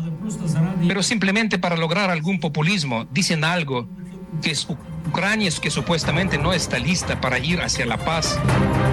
No obstante, su participación de manera virtual en San Lázaro no fue bien recibida por todos los grupos parlamentarios. La Junta de Coordinación Política que preside el morenista Ignacio Mier respondió que las posturas emitidas en esa reunión por algunos legisladores no representan al Congreso mexicano, a la vez que el petista Gerardo Fernández Noroña criticó que las relaciones internacionales son facultad exclusiva del Senado de la República. Grupo de amistad tiene facultades para invitar a un jefe de Estado a la Cámara sin avisarle a nadie, a ningún órgano de gobierno. O sea, ¿de qué sirve la Junta de Coordinación Política? ¿Está pintada? Yo estoy indignado. Por su parte, el diputado panista Santiago Krill aseguró que como presidente de la Cámara tiene la facultad de invitar a participar a un jefe de Estado. Entonces, que no quede la menor duda, quien es responsable es el presidente de la Cámara de conducir la diplomacia parlamentaria. En la reunión, legisladores de Movimiento Ciudadano y el PAN resaltaron la urgencia de construir una agenda de ayuda a Ucrania y condenar enérgicamente la guerra. Porque cuando hay que ser valientes para construir la paz, las medias tintas salen sobrando. Porque cuando se habla de amistad, se debe de llevar a la práctica y se debe de ser en los hechos, no solamente en los discursos. Yesenia Santiago, Heraldo Media Group. Bueno, pues así estuvo el tema ahí en la Cámara de Diputados. Oiga, este sábado 22 de abril, un grupo de familiares conocidos y amigos de la joven Diana Amajasig, de 17 años de edad, se manifestaron, bloquearon allá Avenida Central en el municipio de Catepec, en el Estado de México, para exigir a las autoridades que realicen las investigaciones pertinentes para dar con el paradero del adolescente. Y el grupo de manifestantes se encontraban ahí a la altura de la estación del metro de Catepec harían una movilización de desplazamiento hacia Ciudad Azteca. Más adelante nos vamos a contactar con mi compañero Gerardo Galicia a ver cómo va la situación. La joven desapareció el pasado 16 de abril y la ficha de búsqueda se emitió el 17 de abril. Así que bueno, pues vamos a estar muy pendientes de todo esto. Eh, digo, eh, ya un poquito más de rasgos. Diana Amajasig Hernández Hernández nació el 3 de agosto de 2005. Eh, mide unos 53 de estatura, un peso de 49 kilogramos. Es de tez morena clara, cabello negro lacio, ojos café oscuros chicos, boca chica y de complexión delgada. Como señas particulares se menciona que tiene una mancha en la clavícula izquierda de color café claro. Bueno, oiga, eh, vamos a continuar con la selección musical de hoy, ahora con un estreno por parte del canadiense The Weeknd que lanzó Double Fantasy junto a Future y por eso la estamos escuchando en ese momento. No le cambie, vamos a cerrar con broche de oro, vamos a platicar con Mario Zulaika, el director de la Plaza México, tenemos la sección de sexología y más aquí en Zona de Noticias. Está usted en el lugar correcto, soy Manuel Zamacona, ya volvemos.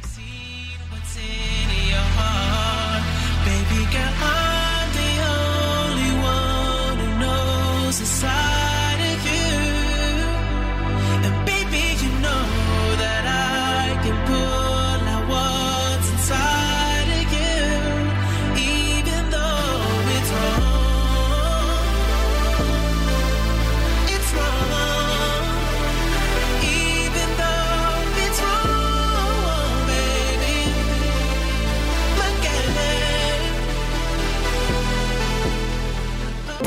Vamos a una pausa y regresamos con Manuel Zamacona a Zona de Noticias.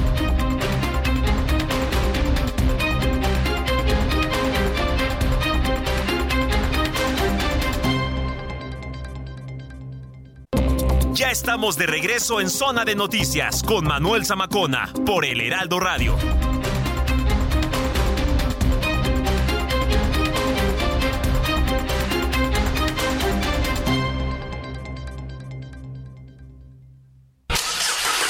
¿Viajas por carretera? Consulta la cuenta de Twitter Guardia Nacional Carreteras. En arroba gn-carreteras podrás revisar en tiempo real si hay accidentes o bloqueos, así como las condiciones del tránsito vehicular en las carreteras federales. Esta información evitará que te quedes atrapado y te ofrecerá posibles alternativas para completar tus viajes. Consulta arroba gn-carreteras y viaja seguro por las carreteras federales del país. Heraldo Media Group.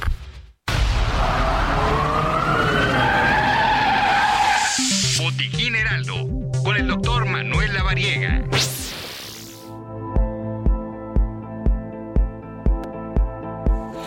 Bueno, pues ya son las 3 de la tarde con 31 minutos. Estamos de vuelta aquí en Zona de Noticias a través de la señal de Heraldo Radio. Y como cada fin de semana le doy la más cordial bienvenida al doctor Manuel Lavariega aquí en Zona de Noticias. Doctor, ¿cómo estás? Qué gusto saludarte.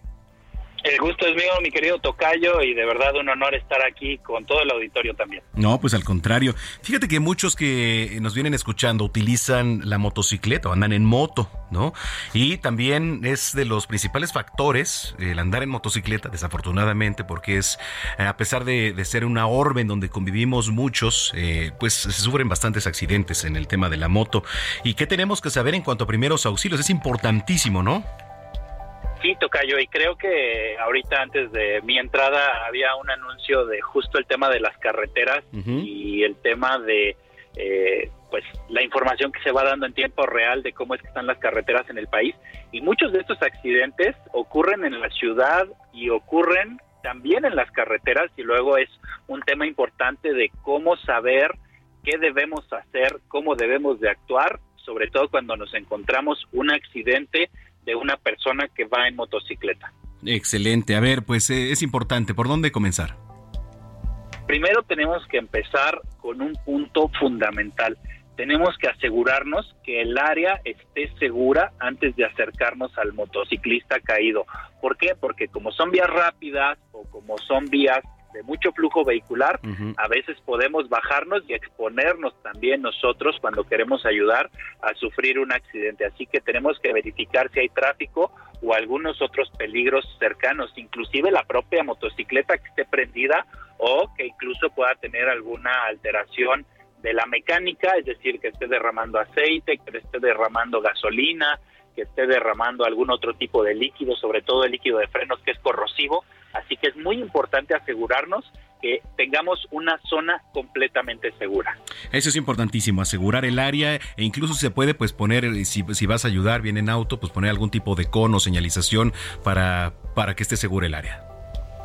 Sí, siempre qué bueno que lo comentas, Tocayo, porque si vamos a decidirnos a ayudar, bueno, ayudemos de la mejor forma y tal vez pues esa ayuda requiere de señalizar o incluso de apoyarnos con el resto de las personas que estén ahí, pues a veces eh, viendo qué sucede, enterándose qué pasa, nos podemos apoyar de esas personas para poder asegurar el área y sobre todo pues tener completamente seguro que no vamos a tener ninguna posibilidad de riesgo o de accidente. Correcto. Entonces, bueno, pues ahí está. Lo primero es asegurar el área. Perfecto, ya tenemos eso. Vamos con el segundo punto.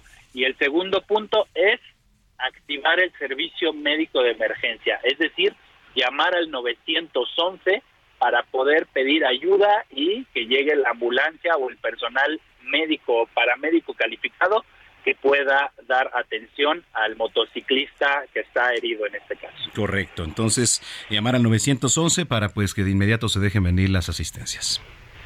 Sí, y siempre es importante, Tocayo, tener claridad en la dirección, porque muchas veces decimos, necesito una ambulancia que venga porque hay una persona lesionada, pero no sabemos en qué alcaldía está o a qué altura de la carretera, en qué kilómetros se encuentra o en qué dirección es, si norte-sur, si sur-norte, o si va de Querétaro a Ciudad de México o dirección Ciudad de México-Querétaro.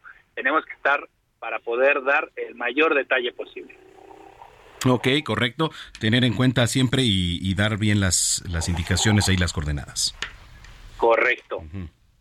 Y vale la pena también tomar en cuenta, pues, dar información al operador que nos conteste en el teléfono, pues para decir si la persona está consciente, si está inconsciente, qué tipo de lesiones iniciales visualizamos, qué tipo de condición tiene la persona, porque eso le va a ayudar mucho al personal médico que vaya en camino para poder prepararse y tener más datos para que al momento de bajar de la ambulancia y proporcionar la atención, pues sepan más o menos a qué se van a enfrentar. Correcto. ¿Qué más toca yo? Punto número tres, hay que evaluar las lesiones. Si el motociclista, el motociclista, perdón, está consciente, hay que preguntarle, pues, más o menos qué molestias tiene, qué le duele, porque a veces muchas lesiones no son visibles y pues ya con la ayuda de la persona o el paciente lesionado, podemos tener un poquito más de claridad. Pero si el motociclista no puede hablar, hay que evitar moverlo y esperar a que los servicios de emergencia lleguen, porque muchas veces dicen quítenle el casco, aflójenle la ropa, quítenle la protección que trae, lejos de ayudarlo, podemos lesionarlo. Así que Si está inconsciente, solo hay que mantenerlo estable para que no se mueva, no hay que quitar el casco porque quitarle el casco requiere de una técnica específica. Y sobre todo pues también poder evaluar algunas otras lesiones, sobre todo óseas. Recordemos que los motociclistas van a altas velocidades regularmente, entonces pueden sufrir contusiones importantes o incluso fracturas de huesos como lo es el fémur. Y fíjate tocayo nada más para darte un poco de detalle un fémur, es decir, una fractura de un hueso largo como es el fémur, puede generar una hemorragia de hasta 1500 mililitros, es decir, un litro y medio de sangre. Entonces, si nosotros consideramos que tenemos de 5 a 6 litros circulantes de sangre en nuestro cuerpo, pues se secuestra prácticamente de un 20 a un 30% del volumen. Entonces, eso puede condicionar al motociclista a un estado de choque. Oye, sí, a ver, y el error que cometen muchas personas, pues es el, el, intentar quitar el casco, porque a veces puede estar la lesión ahí, y al quitar el casco, pues es donde se genera incluso la, una lesión peor, ¿no? Sí, una lesión peor en la columna. Recordemos que, bueno, son lesiones de alta velocidad y pueden generar alguna condición de riesgo. Entonces, por eso es importante más bien estabilizar a la persona. Es decir, no moverlo, dejarlo en la posición en la que se encuentra y solo asegurar que no tenga alguna situación en donde pueda llegar a generar riesgo por la motocicleta o alguna otra condición que pueda generarle algún otro daño. Correcto, entonces hay que mantenerlo estable. ¿Qué más? El punto cuatro es controlar el sangrado. Si vemos que existe un sangrado evidente, pues hay que ponernos unos guantes de látex, que eso siempre les sugiero que lo tengan si quieren ayudar a una persona, para que pues de esa manera puedan tocar la sangre sin riesgo y sin ningún miedo, sin ninguna condición de exposición a fluidos eh, sanguíneos. Entonces, siempre pueden controlar una hemorragia con un trapo, un paño, una gasa seca y haciendo presión directa para poder controlar directamente ahí el sangrado de la lesión o de la herida pues que evidentemente está teniendo el problema. Mucha gente también se llega a desmayar al ver sangre, ¿no? Entonces depende porque también te debes tener el temple para poder este pues accionar ahí frente a un derrame. Hay un dicho sabio tocayo que dice mucho ayuda el que no estorba, entonces si nos vamos a decidir y vamos a asegurarnos que podemos ayudar, pues entrémosle y ayudemos a la persona. Y si no, la ayuda suficiente es llamar a la ambulancia. Totalmente, totalmente de acuerdo. Ok, pues eh, controlar el sangrado y qué más. Y algo te comentaba ahorita justamente de no mover a la persona. Entonces creo que vale la pena que tengamos en cuenta esta estabilización de la cabeza, del cuello, no moverlo. Si el motociclista ha sufrido una lesión en la cabeza o en el cuello, es eh, pues prácticamente muy eh, posible que pueda llegar a sufrir alguna lesión o alguna complicación en esta área de su cuerpo. Entonces no hay que moverlo, hay que mantener la cabecita y el cuello estable y evitar estar quitando el casco, moviéndole, dando juego al casco para quitarlo y esto pues puede generarle mayor lesión, así que estabilizar la cabeza y el cuello es fundamental. Excelente. Bueno, pues ahí está. ¿Alguna otra recomendación, algo que quieras agregar? yo creo que también vale la pena el tema del accidente en motocicleta. Justo decidimos este tema porque ayer me encontré un accidente sobre Paseo de la Reforma con dos personas lesionadas en la motocicleta y por eso decidí platicar este tema hoy con todo el auditorio porque justo hay que brindarle al motociclista pues ese apoyo emocional, hacerle sentir y hacerle saber que está seguro y que estamos tratando de ayudarle, porque finalmente pues es una experiencia traumática que evidentemente nadie quiere pasar que ningún motociclista quiere tener y siempre pues existe esta situación de riesgo por aceite derramado en el pavimento, por una piedra, por un hoyo, porque se cruza un carro, por cualquier situación, así que pues bueno, vale la pena darle este apoyo al motociclista siempre. Eso es importante. Oye, pues la gente que te viene escuchando, ¿en dónde te puede seguir en las redes sociales? Claro que sí, yo me pueden encontrar como DR La Variega Sarachaga para cualquier duda, comentario, cualquier urgencia o cualquier problema estamos listos para poder resolver todas sus dudas. Me parece excelente. Bueno, pues te mando un abrazo, doctor Manuel Lavariega, y estamos en comunicación. Claro que sí, excelente tarde, un fuerte abrazo a todos y a todo el auditorio también. Muchas gracias, es el doctor Manuel Lavariega aquí en Zona de Noticias, el doctor Lavariega que es uno de los 100 líderes de la salud a nivel mundial avalado con premios internacionales. Tres de la tarde ya con 41 minutos.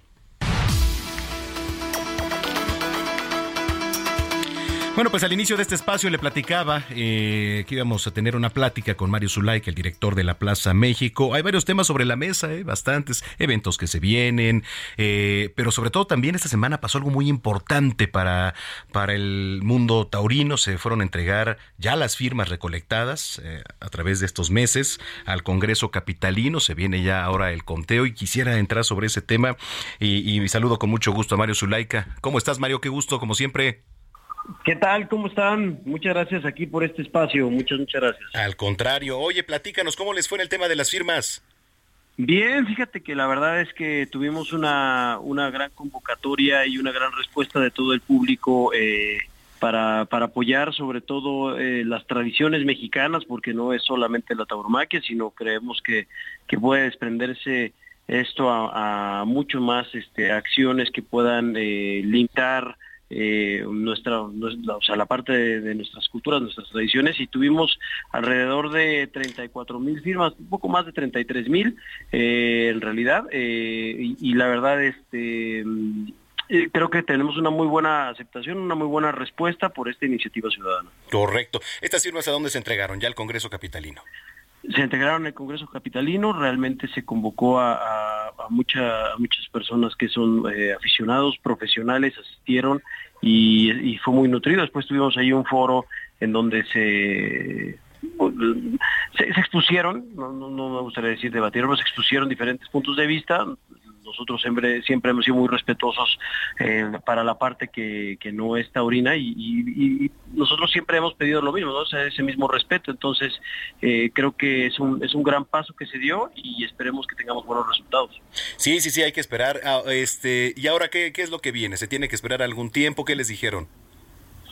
Sí, hay que esperar, hay que, hay que esperar a la revisión, uh -huh. la revisión del, del, del INE eh, este, para, para que valide estas, estas firmas que entregamos y una vez que sean validadas, pues ya se, se, se presentarán para, para que sean discutidas, se, se irán a, a, las comisiones para uh -huh. ser discutidas y luego ya veremos cuáles, cuáles son los siguientes pasos y esperemos que sean favorables. Es muy importante y decirle al auditorio que esto es en pro para que regresen las corridas de toros a la Monumental Plaza de Toros, ¿cierto? Correcto. Es correcto. Bueno, eso por una parte sí que vamos a estar muy pendientes del tema, Mario, y por otro también, pues en la plaza no deja de haber actividad, se vienen bastantes conciertos y muy buenos, ¿eh? Sí, la verdad es que pues es una de las tareas que nos hemos eh, tratado de poner, porque al final lo que decíamos, eh, es tan importante la, la, parte del sector y la industria de la tauromaquia que nosotros dábamos cerca de 42 festejos al año, y eso generaba una gran fuerte de, de, de ingresos y de empleo eh, que se permeaba en, en, en, empleos directos e indirectos, tanto, tanto, para los comerciantes que también este, se veían este, ahí salpicados por, por, por, estas, por estos eventos y mantener la Plaza México no ha sido sencillo, no es fácil. Claro. Es un inmueble muy, muy grande este, y, y, y, hemos optado por tratar de, de, de mantenerlo eh, eh, activo ahora con estos eventos y el próximo evento que tenemos es el, es el 6 de mayo con un evento que se llama Tercia de Haces en donde participarán el Grupo Duelo, Conjunto Primavera que celebra su 45 aniversario y los Cardenales de Nuevo León.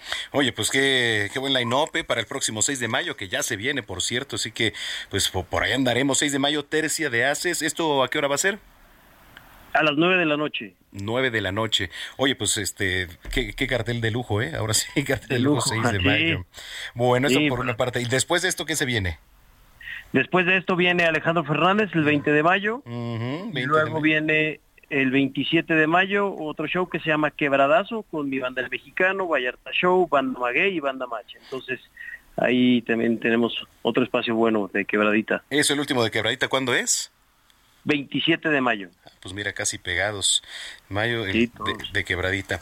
Oye, pues este está muy interesante, digo, para, para como tú bien comentas, pues seguir sosteniendo a, a estas familias que viven de, de, la Plaza de Toros, eh, un recinto por demás importante aquí en nuestro país. Se ven los festejos, digo esto, pues mira, arrancando ya el segundo trimestre de 2023, entonces esperemos que todo vaya en pro y este y pues decirle a la gente, ¿no? También que, que sea paciente y vamos a estar pendientes de lo que se, se resuelva ahí en el Congreso.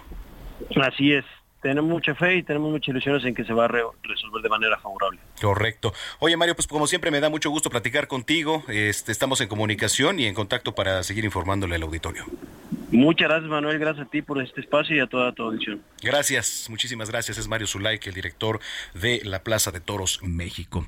Son las 3 de la tarde con 46 minutos. Oiga, de repente vi que se volvió tendencia Cristian Castro ahí en las redes sociales y dije, ¿y ahora qué hizo? Bueno, pues una vez más, este cantante Cristian Castro vuelve a ser blanco de las críticas ahí en las redes sociales. Este, ya sabe, pues él es hijo de Verónica Castro. Lo tundieron ahí en las plataformas, en Twitter, en TikTok, porque eh, se hizo viral un video en el que se le ve quitarse la ropa en pleno concierto del dúo argentino Miranda, que se presentó la noche de este viernes ahí en el Teatro Gran Rex en Buenos Aires, Argentina. Que por cierto, Hotel Miranda es el noveno álbum de estudio del dueto, material que pues fue lanzado hace unas semanas y en el que se presentó también el hijo de Manuel El Loco Valdés, que es Cristian Castro, como colaborador. Porque bueno, pues eh, canta por cierto con los argentinos a este tema de prisionero, canción con la que sube al escenario para acompañar la agrupación, pero pues más allá de, de, dar de qué hablar por su talento, causó polémica por su atuendo y de repente pues se quitó la ropa.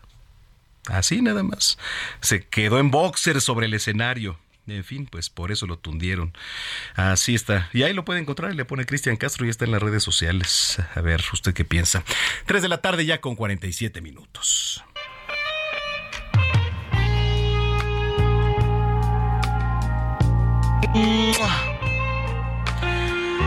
Oiga, bueno, pues eh, para cerrar con broche de oro tengo en la línea telefónica a Carolina Roldán, sexóloga y además a quien le doy la más cordial bienvenida. Qué gusto saludarte en este espacio, Caro tal, Manuel? Pues es un placer estar por acá contigo. Estoy ahorita también sorprendida con esta noticia que acabas de dar, que creo que, que creo que es bastante ad hoc. Voy a aprovechar esto, ¿no? Para el tema que tenemos hoy, pero bueno, sí, me presento Carolina Roldán, sexóloga y también vocera de DKT y de Prudence. Excelente, Caro. Oye, pues además eres de casa, platícanos un poquito, me da mucho gusto platicar y este y estar en contacto para hablar eh, de, de un tema por demás interesante que es la sexualidad con los adolescentes. ¿Qué pasa y por dónde comenzar?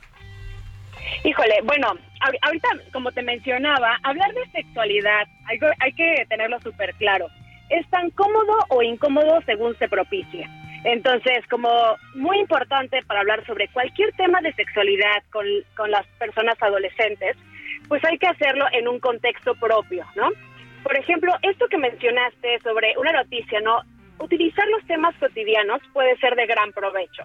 Por ejemplo, eh, mi estimado Manuel, la cuestión del Dalai Lama, ¿no? O sea, ¿qué se puede obtener sobre este tópico? Por ejemplo, es sobre el consenso, el consentimiento, y son temas que se deben educar, ¿no? Entonces, un, algo así que pongo sobre la mesa a mamás, papás, cuidadores, profesores, a quienes tienen en su círculo, importante utilizar los temas cotidianos para que sea así, que sea un tema eh, a poner sobre la mesa y a partir de ello empezar a revisar, ¿no?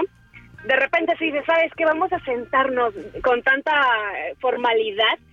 Si no se ha creado un vínculo de confianza, puede no abrirse. Un, ahora sí que un recordatorio o consejo, por así decirlo, a mamás, papás, cuidadores que quieren hablar sobre sexualidad, es importante que, que les escuchen, ¿vale? Porque deben demostrarse el adulto interesado más que un Sherlock Holmes, ¿no? Entonces, a ver, más que decirles a, los y las adolescentes, es mejor escucharles. Si acuden a ti con algún tema, con alguna pregunta, es válido que no lo sepas, ¿sí? Pero no es válido que les dejes con dudas. Y esto es importante, los temas de sexualidad, decir, de abordarlos de acuerdo a la edad y el desarrollo de la persona, de la infancia o de los adolescentes. ¿Cómo ves, mi estimado?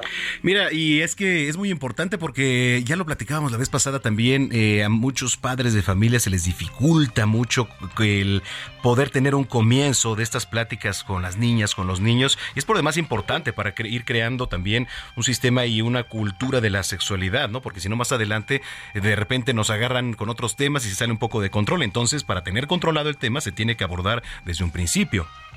Eh, es que sabes que hay un error también, que a veces se piensa que hay que esperar a que tengan 15 años o 18 años o hasta que tengan novio, novia o novia y no, eso es falso. los temas de la sexualidad se van abordando, vaya, desde que nace, ¿no? Mencionar los órganos sexuales por su nombre, ¿no? O sea, como tal. Oye, que si voy en la calle y veo que dos personas eh, de la diversidad se besan un vínculo, bueno, es momento de hablar sobre los vínculos, sobre la orientación sexual, sobre las preferencias sexogenéricas, ¿no? O sea, de acuerdo a las preguntas que te van dando, oye, que si veo una película en el cine, ¿no? Eh, por ejemplo, el caso de Buzz Lightyear, ¿no? Entonces, son temas de lo cotidiano que pueden dar la apertura a que platiques con tu hijo y tu hija.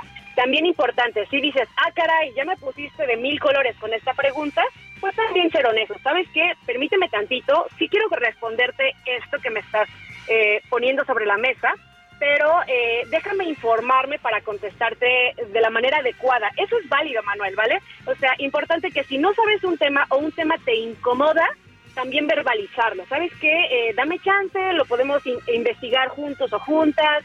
Eh, o sabes que este tema eh, es sensible para mí, todo eso es válido, ¿ok? Entonces, si llega un, tu hijo, tu hija, y de repente con una pregunta y que te brinca, que no sabes qué contestar, también puedes decirle, ¿sabes qué? Sí te lo, sí te lo voy a contestar, pero dame cinco minutitos, ¿no? Entonces, esto es importante, no esperar a una gran charla de la sexualidad, en realidad son charlas cotidianas, porque la sexualidad no solo es el sexo o el erotismo, abarca pues muchas áreas. Y nuestra sexualidad es desde la fecundación hasta el último día de nuestras vidas. Eso es muy importante. Importantísimo y qué bien lo comentas, Caro. Oye, eh, digo, antes de despedirnos y de la reserva de platicar entre ocho días de esto, danos un adelanto de lo que se viene porque también va a haber un evento, ¿no? Ya en próximos días del, del cual también tenemos que estar pendientes. Ay, mi estimado, fíjate que ahora sí que te debo esa información. sí. te ando debiendo la información, mi estimado, pero seguramente yo invito a todas las personas para los eventos próximos que están en conjuntos aquí con el Heraldo, con DKT y con Prudence, que sigan las cuentas, ¿no? Está el OnlyFans, por ejemplo, ¿vale? En el OnlyFans de Prudence MX, en Instagram, en Facebook, en todos los canales siempre está Prudence y DKT informando de todos los eventos, de todas las promociones, de todos los productos y ya sabes que como al ser una ONG pues también es una empresa socialmente responsable y siempre hay eventos y aquí estaremos en conjunto, por supuesto. Me parece excelente. Oye, para la gente que te viene escuchando, ¿dónde te puedes seguir en redes? Tú siempre tan activa. Bueno, yo me encuentro en TikTok y en Instagram como carolina.sexcoach y pues ya saben que también ahí me etiquetan eh, bastante en Prudence, que yo como vocera y embajadora, pues ahí siempre divulgándoles educación de la sexualidad y bueno, pues aprovechen que también el OnlyFans de Prudence pues es gratuito y hay información sin censura que a veces las redes ahí nos van obstruyendo un poquito, ahí tenemos el, el canal de OnlyFans. Muy bien. Oye, pues te mando un abrazo, me dio mucho gusto platicar contigo y estamos en comunicación. Ha sido un placer. Linda tarde. Gracias, gracias Carolina Roldán, sexóloga y vocera de Prudence y DKT. Bueno, pues nos vamos, no sin antes agradecerle su preferencia como siempre. Mañana tenemos una cita en punto de las 2 de la tarde aquí en Zona de Noticias.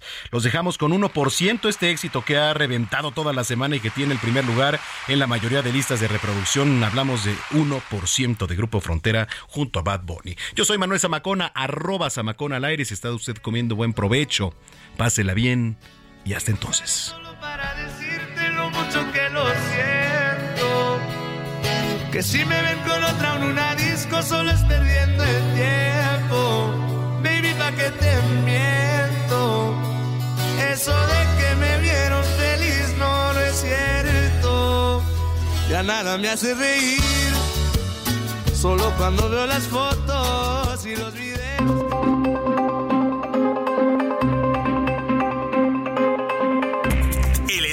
Radio presentó Zona de Noticias con Manuel Zamacona.